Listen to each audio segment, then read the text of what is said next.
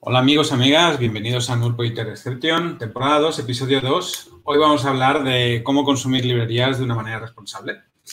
Y eh, para ello creo que lo primero que tenemos que hacer es hablar un poco de, los típicos problemas que han habido históricamente con las librerías. Si recordáis, yo creo que en el primer episodio de la primera temporada ya hablamos por encima sobre el problema con Leftpad que fue una librería que manejaba una persona y que, y que eh, tenía también otra librería eh, que se llamaba Kik, K-I-K. Entonces hubo una empresa que se llamaba Kik con el mismo nombre que fue eh, muy amablemente, por decirlo de una manera, y les dijo que necesitaban ese nombre de NPM, Kik, que lo tenía él, con una librería que no tenía nada que ver con Leftpad y que sí se la podía dar. Y eh, básicamente esta persona pues, les dijo que no, que la estaba utilizando para su proyecto open source y esta gente le dijo que de manera muy educada, como decían ellos, no quiero ser rudo, el, eh, Kik es una marca registrada, te enviaremos a nuestros abogados si no nos das el, el, paquete de NPM. Eh, ¿Podemos llegar a algún acuerdo? Eh, básicamente, esta persona respondió, dadme 30 mil dólares eh, mm, por los eh, daños causados para tener que darle mi librería a unos gilipollas. Es lo que vino a decir. entonces, la, empresa Kik habló con la gente de NPM y NPM, basándose en sus términos legales y condiciones, dijo que la librería tenía que pertenecer a la empresa porque tenía la marca registrada y así estaba especificado en sus términos y condiciones. Y le quitaron la, librería a, esta, persona. Eh, a modo venganza, esta persona lo que cogió fue y tenía esta librería llamada Leftpad, que era muy popular. Era una librería de 11 líneas de código eh, y básicamente lo que hizo fue quitar la DNPM y hizo que eh, dejasen de funcionar alrededor de 2 millones de proyectos. Proyecto arriba, proyecto abajo, eh, que era lo que tenía las descargas semanales de ese proyecto en, NPM, creo que eran 2 millones y medio o algo así. Entre ellos proyectos pues como Webpack, React, creo que estaba afectado. Y para más INRI, la propia empresa Kik estaba afectada por Leftpath porque utilizaban este, este, este paquete en alguno de sus paquetes. Entonces, eh, creo que eh, es interesante cuando pasan estas cosas. Eh, no sé exactamente qué es lo que hay que hacer, pero creo que hay maneras de evitarlo y una es no ser un gilipollas y decir que vas a enviar a tus abogados. Em, para hablar de esto tenemos hoy aquí a Jorge Cano, colega, amigo GDE en Angular como yo y, que está ahora mismo, pues, eh, bueno, lleva ya tiempo manteniendo y haciendo mucho trabajo con el open source y creo que sabe bastante de manejar comunidades en GitHub y, a, ver qué, a ver qué nos puede contar sobre estas historietas. Así que nada, hola Jorge, ¿qué tal? ¿Cómo estás? Hola, bien, contento, contento de estar acá, finalmente. Eh, cuéntanos un poco quién eres y qué haces, aunque yo creo que mucha gente ya te va a conocer, pero por si acaso. Bueno, soy Jorge Cano, eh, soy de Argentina, me gusta siempre decirlo porque es como el fin del mundo para todas las películas, arrancan por ahí. Eh, como, como dijiste, bueno, sí, trabajo hace unos ocho meses en mi tiempo full time como open sourcer, podría decirlo, o sea, mantengo open source, lo cual es súper raro para mí todavía. Eh, soy desarrollador hace 10 años, hace algo así como 4 o años me hice Google Developer Expert y en tecnologías web y Angular y hoy en día estoy como Angular y Performance, ¿no? Porque, bueno, todo el open source que, en el que estoy trabajando y todo se, maneja más que nada en la Performance Web y, estoy haciendo un poco eso. Muy bien. Y mm, sé que a día de hoy estás haciendo mucho open source, como tú muy bien decías, trabajando en un proyecto que que se llama Scali. Correcto. ¿Y nos puedes contar un poquito qué, es Scali? Bien, eh, hay, es como raro porque para mí es como volver al pasado del futuro, ¿no? Es como, una, es como un mix entre, entre volver al futuro y algo más, porque Scully es un Static Site Generator, o sea, lo que hace es generar sitios estáticos, que es lo que hacíamos hace cinco, bueno, no sé, ocho años atrás, ¿no? O sea, entregar CSS y HTML, ¿no? Nada más a la web. Entonces, lo que hace Scully básicamente es eh, renderizar la distribución de tu aplicación de Angular, o sea, el build de tu aplicación de Angular, lo realiza en HTML y CSS solamente, o sea, le saca toda la parte de JavaScript y todo eso, para que vos puedas, o sea, y hace una configuración de carpetas, ¿no? Y un montón de cosas, para que vos puedas poner eso en tu CDN, en tu servidor, ¿no? En, tu, en tu hosting, ¿no? En, lo que lo publiques. Y el primer first paint del navegador sea en cuestiones de, segundos como mucho, ¿no?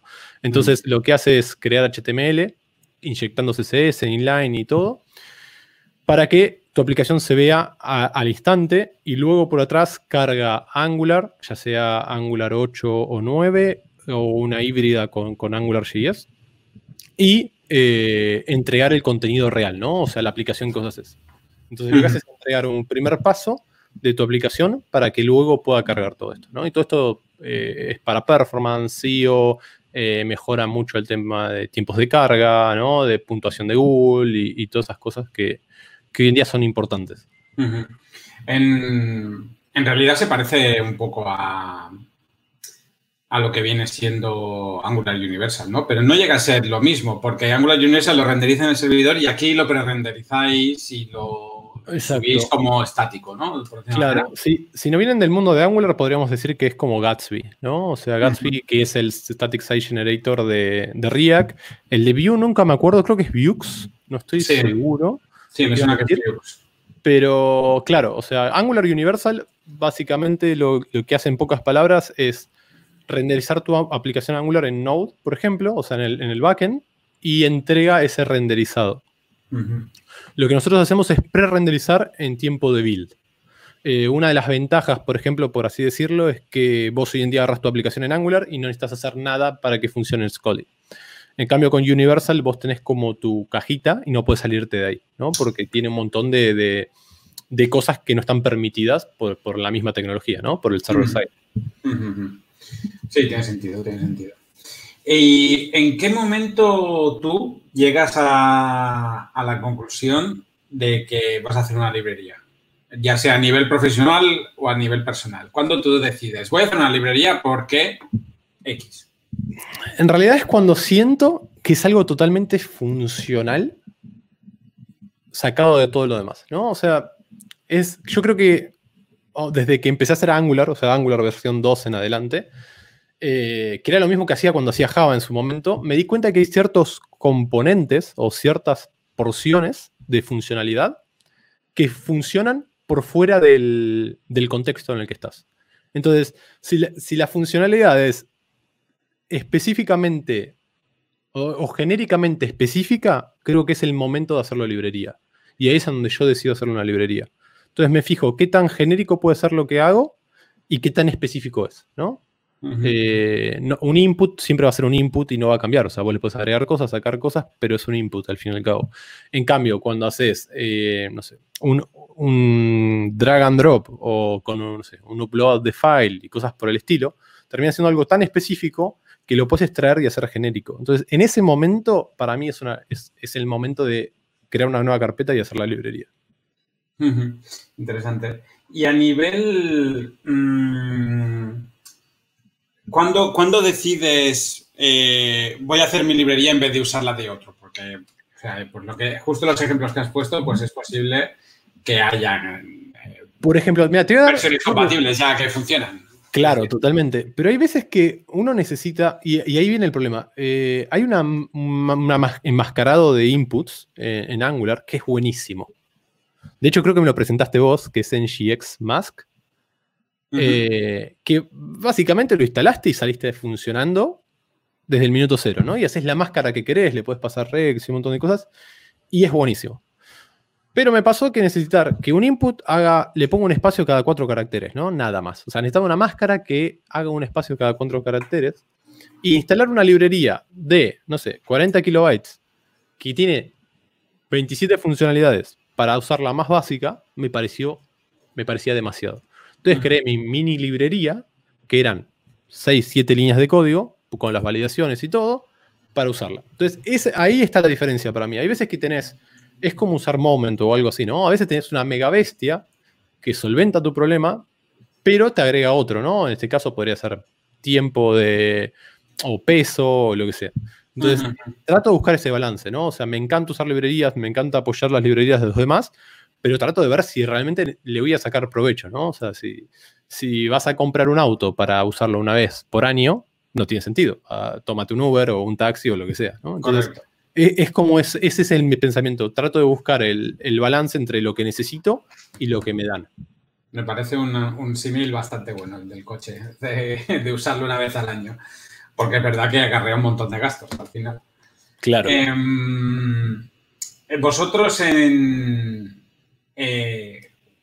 Eh, bueno, no sé, no sé cuánto eh, cuánta comunidad tenéis ahora mismo alrededor de Scali. Mm, supongo que tenéis bastante. Eh, ¿Cómo lleváis todo el tema de los, de los PRs y estas cosas? ¿Os abren muchos PRs, muchos pull requests? Eh, al principio sí, y era una locura porque cuando lo. O sea, la, cosa sí, lo trabajamos en privado por dos meses, dos meses sin monedas. Sandra y yo, pero eran, no sé, hacíamos 10 horas por día, pero por la emoción más que nada, no, no por el esclavismo. Y claro, nosotros eran, pushábamos a máster, ¿no? O sea, el típico de vamos a avanzar rápido, entonces si yo trabajaba en esto y vos trabajabas en aquello, no chocaban nuestras carpetas y íbamos directo, ¿no? Entonces no hacíamos pull request ni nada, teníamos mucha confianza, veníamos trabajando hacía unos cuantos meses juntos, entonces, y teníamos mucho diálogo, entonces era fácil.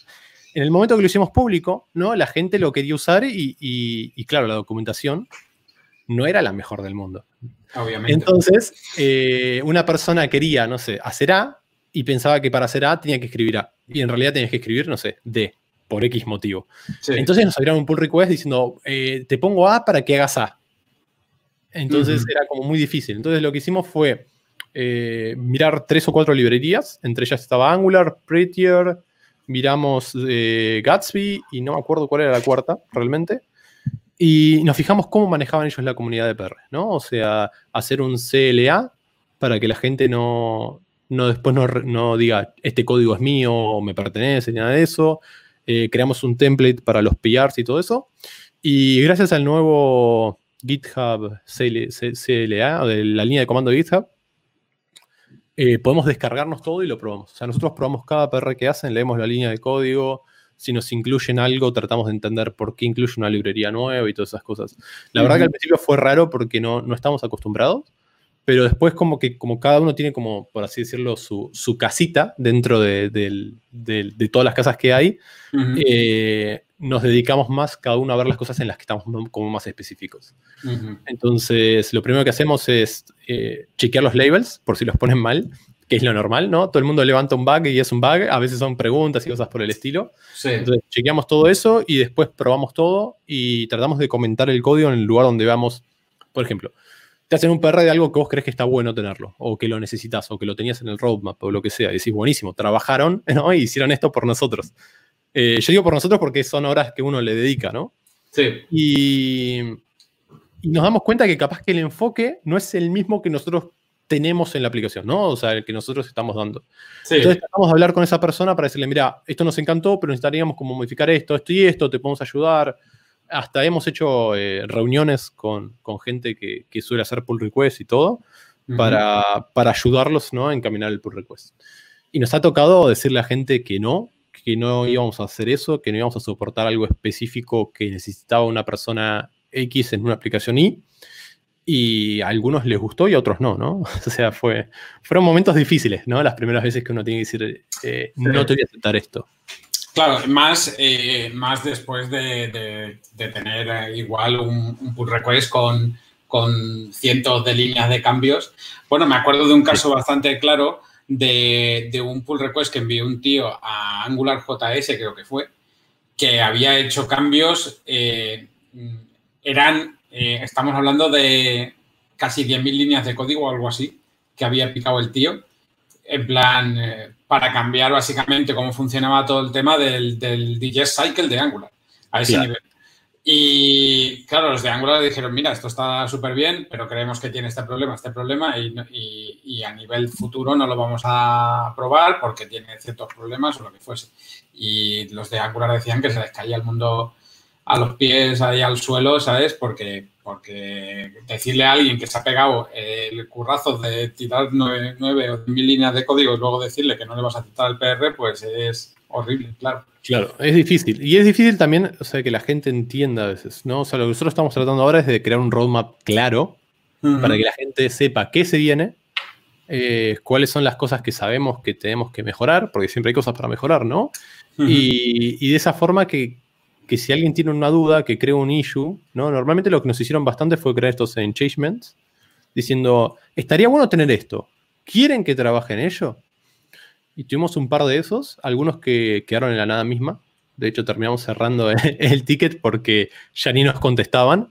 Eh, y otros que fueron pull requests aceptados, que trabajamos. Hay otros que entraron directo. Pero bueno, siempre tratamos de, buscar que ese balance, ¿no? Entre lo que el ideal que tenemos y eh, el trabajo que hace la gente, ¿no? Y a nivel de issues, ¿cómo lo lleváis? Porque ese es otro, ese es otro mundo. Está el mundo de los, de los pull requests y el mundo de los issues. ¿Cómo lleváis el mundo de los issues? ¿Lo lleváis bien? Ahora sí. Al principio fue difícil, ¿no? Porque el día que lo creamos hubo gente que creó issues pidiendo, no sé, que funcione en, PHP, ¿no? Y decías, pero no tiene nada que ver. O sea, es imposible, ¿no? Lo que hacemos con, el lenguaje que estás pidiendo. Y, y fuimos como acostumbrando. Yo creo que Hoy en día la gente ya entiende, o sea, hay gente que levanta issues por levantar. De hecho, hay un amigo nuestro o, conocido nuestro que levanta issues por levantar. Es como, che, esto no anda. Y después decís, pero mira, esto es una pregunta en realidad porque te estás equivocando acá, acá, acá, acá y no te hace esta configuración. Entonces, es como que lo primero que hacemos es leer el issue, tratar de entender qué nos piden o cuál es el error y entender si es un error o no, ¿no? O sea, creo que eso es lo más importante. Eh, y al principio era una marea. O sea, habramos tenido 40 issues el día que lo publicamos. Vale, vale. Y no sabíamos qué hacer, ¿no? Porque fue como eh, Sí, sí, son muchas. Eh, el cuándo cerrarlas es, otro tema eh, importante, creo yo. Cuándo cerrar una issue. Un, claro ejemplo fue el caso de Vue.js y Black Lives Matter, que, que, salió hace poco y que básicamente venía a decir un tío que habían puesto los de Vue.js en la web de Vue eh, en la documentación de Vue un banner de Black Lives Matter y salió el típico listo diciendo, abriendo un issue diciendo, eh, quitad el banner eh, o como mínimo que, no se vea con los, con, los ad blockers, decían, ¿sabes? Y, era en plan, a ver, ¿qué me estás contando, ¿sabes? Y ya tuvo que salir el, este, el, Evans. Sí, Evans, sí. Eh, diciendo que no iban a quitar el banner, que si no le gustaba eh, por qué estaba ese banner ahí, pues que le invitaba a que, básicamente, a que no entrase en la documentación hasta que quitasen el banner y ya está, y que no le iban a quitar. Y cerró la issue y la borró. Ah, no, no sabía que la había borrado, La han borrado porque he entrado yo hace un rato y está borrada la issue. O sea, cerró la issue y luego la han borrado. Eh, pero bueno, en, los comentarios, yo, hice un tweet al respecto y, con un pantallazo y en los comentarios lo adjuntaré y ahí podéis ver el issue en los comentarios del podcast y ahí lo podéis ver si queréis porque, bueno, es que manda huevos. Pero bueno, este es otro tema. Vosotros habéis cerrado issues por problemas con la comunidad que no han cumplido, digamos, eh, el código de conducta y estas cosas. Por, ahora hubo uno solo que lo rozó. ¿Viste cuando tenés esa duda de que está en el hilo de que sí y que no? Sí. Eh, entonces lo que hicimos fue contestar de una forma súper clara, súper rápida. De hecho, recuerdo que, bueno, ni Sander, Sander es holandés, habla holandés, ¿no? O sea, es un, lenguaje nativo. Yo hablo español. Eh, entonces lo que hicimos fue hablar con Aaron. Creamos un texto, le dijimos a Aaron, toma, léelo, vos que sos nativo, o sea, sos estadounidense. Fíjate si no hay ninguna falta de ningún tipo raro, ¿no? O sea, como que sea lo más contenido posible. Y lo mandamos y lo cerramos. O sea, y dijimos como cualquier cosa, eh, si necesitas algo más, abrió un issue, fíjate que tenemos como una, un template, entonces nos completas eso y es la forma más fácil que nosotros tenemos para entenderlo, ¿no? Como que tratamos de ser lo más eh, precavidos posibles, pero la verdad que nada así, o sea, e, esto fue demasiado, de hecho nosotros pusimos el banner también, porque, o sea, no lo sentimos como nada político, o sea, una de las cosas que dijimos es nunca vamos a poner política, ¿no? Dentro de un open source, eh, ni nada por el estilo, y esto era como otra cosa, ¿no? Entonces, eh, simplemente fuimos lo más amorosos posibles que pudimos para, decirle que íbamos a cerrar. Pero estaba ahí, en el hilo, ¿no? O sea, no. Sí, sí, sí, Tenés dudas, ¿viste? Cuando decís, no sé si me quiere trolear o no. Eh, sí. sí, sí, sí, entiendo, entiendo.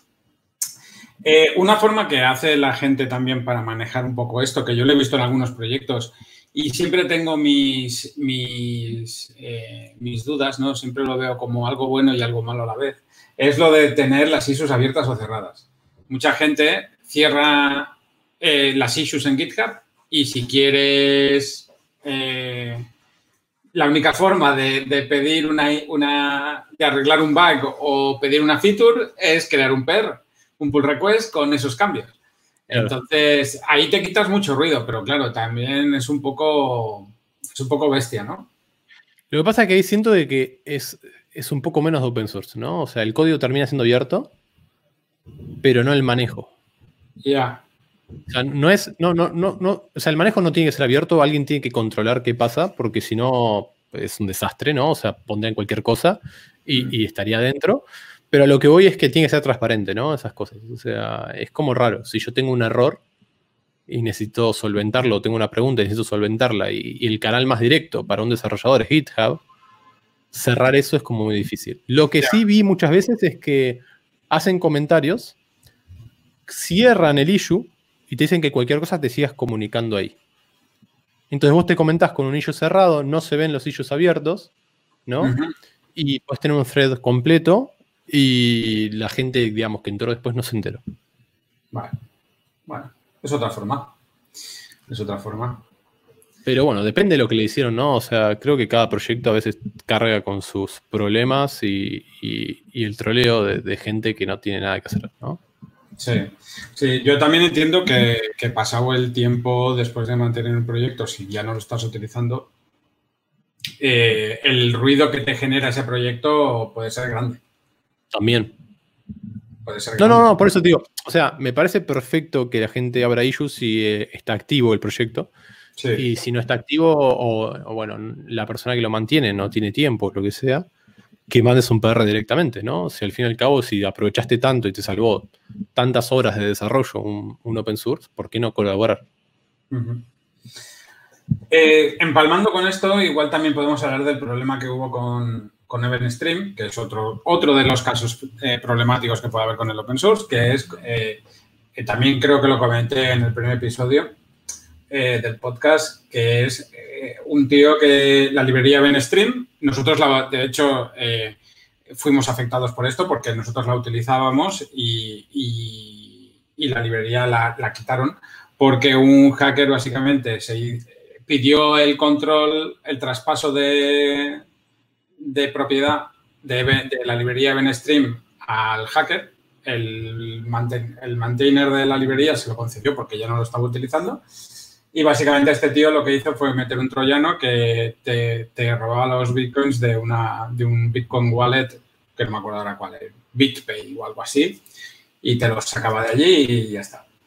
Eh, encima, Eventstream estaba siendo utilizado por montones de librerías, que era el típico caso, y, y, toda la pasta se redirigía a una cuenta en Kuala Lumpur y, encima por Bitcoin, que es totalmente anónimo y aquí no, pasa nada. Pues bueno, esta librería la quitaron, luego la volvieron a poner y ya mm, en plan bien pero estaba siendo utilizada por algunas librerías que nosotros teníamos dependencias y nos afectó porque no porque nos tuvimos que hacer un downgrade de versión y toda la movida. Bueno, una historia de la hostia. Entonces, ¿cómo evitar estas situaciones también?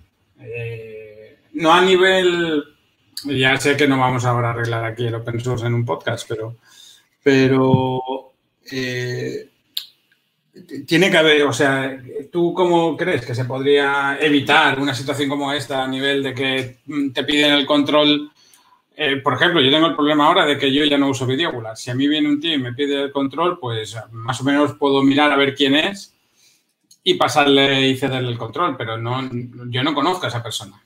Claro, suena raro. Yo diría que no si no lo conoces directamente. Eh, es, capaz es hasta chocante para mí decirlo, pero por ejemplo, voy a decir algo, ¿no? Si, yo te pidiera, o si yo fuese vos, ¿no? Y te, te pide alguien que vos conocés, con el que trabajaste y todo, y tenés confianza, te dice, quiero seguir con el proyecto, ¿no? Y, ves que la persona está creando pull requests, ¿no? Y te pide que los aceptes y todo, y ves que es una persona que realmente te da confianza porque está haciendo las cosas bien, lo pensaría. Ahí lo pensaría y le diría, bueno, sí, mirá, pum, pum, pum, yo lo haría público, onda, me desligué de esto por estos motivos, ¿no? O sea, como que trataría de hacerlo lo más transparente posible.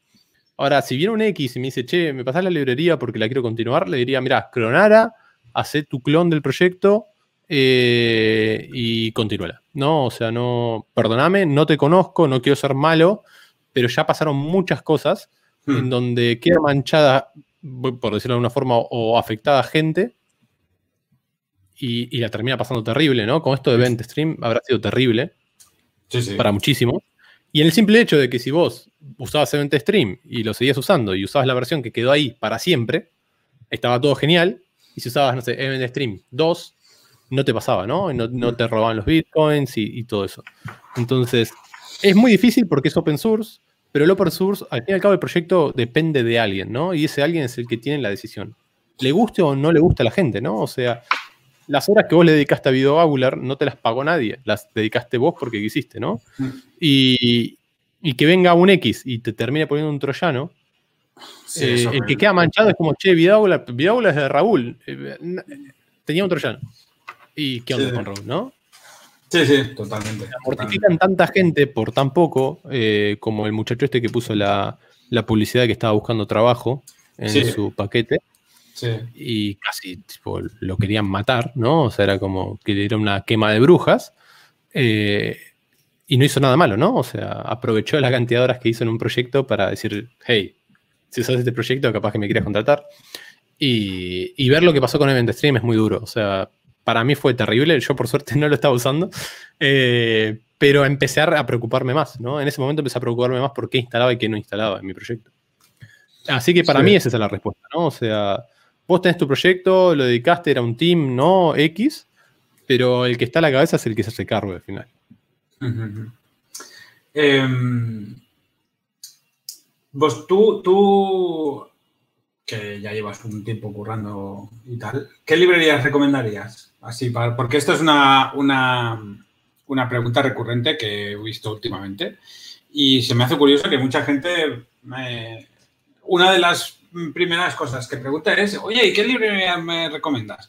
Que yo, bueno, soy reticente muchas veces de, recomendar librerías mm, por lo que hemos hablado antes, ¿no? Porque muchas veces es mejor hacerte la tuya, mm, otras veces no, pero ¿en qué casos tú, para ti es claro, utilizas esta librería o o cuál utilizarías muy mucho? ¿O cuáles estás utilizando últimamente que te gustan y eh, disfrutas trabajando con ellas?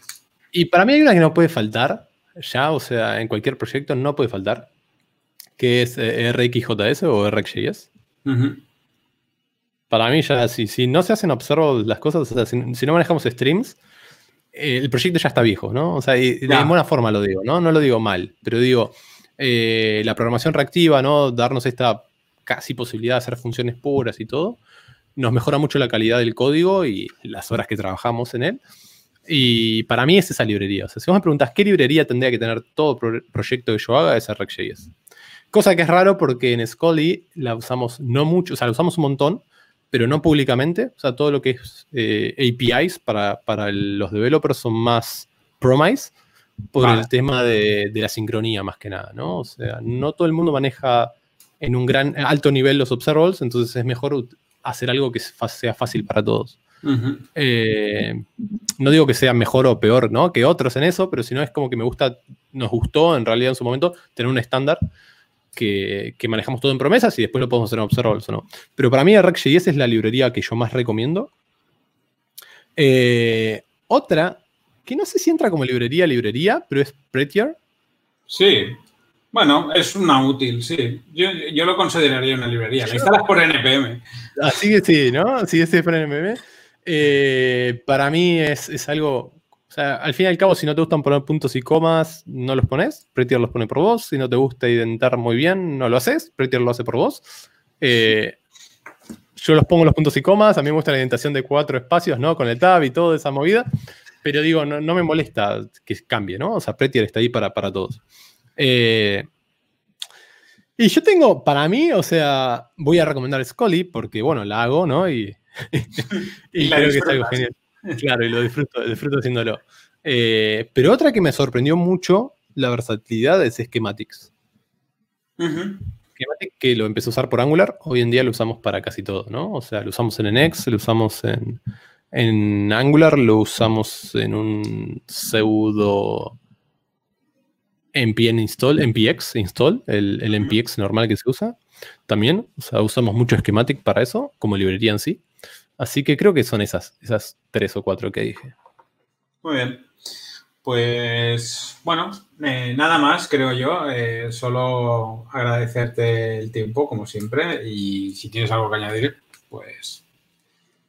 Nada, eh, un placer, un placer estar acá. La verdad que me divierte. Podría hablar horas de esto. Pero simplemente decirles que sigan escuchando, ¿no? Que están buenos. O sea, está bueno el podcast en español. Sé que a veces el inglés es más fácil porque hay más gente, pero mm. hay que apoyar un poco el, idioma que tenemos, ¿no?